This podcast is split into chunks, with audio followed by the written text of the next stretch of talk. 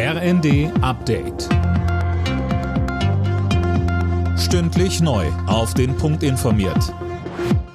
Ich bin Linda Bachmann. Guten Tag. An den Vorschlägen der Gaskommission kommt Kritik von Unternehmerseite. Der Bundesverband der mittelständischen Wirtschaft und der Zentralverband des deutschen Handwerks halten eine Entlastung durch die Gaspreisbremse ab März für zu spät. Viele Betriebe könnten die Zeit bis dahin nicht überbrücken.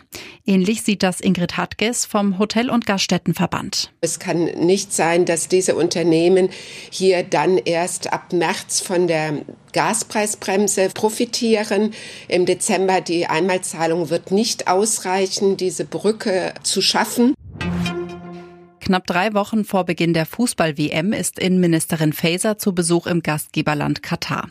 Heute will sie mit dem Premierminister über die Menschenrechtslage in dem Land sprechen.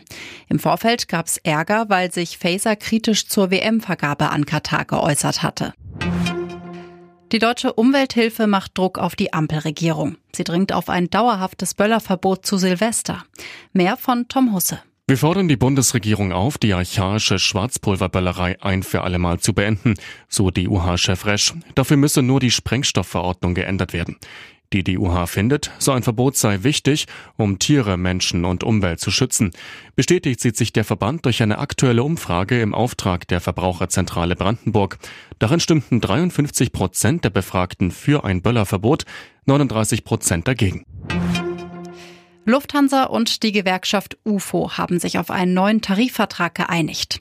Die 19.000 Flugbegleiterinnen und Flugbegleiter bekommen ab Januar 250 Euro mehr im Monat. Im Juli gibt es eine weitere Lohnerhöhung um zweieinhalb Prozent. Alle Nachrichten auf rnd.de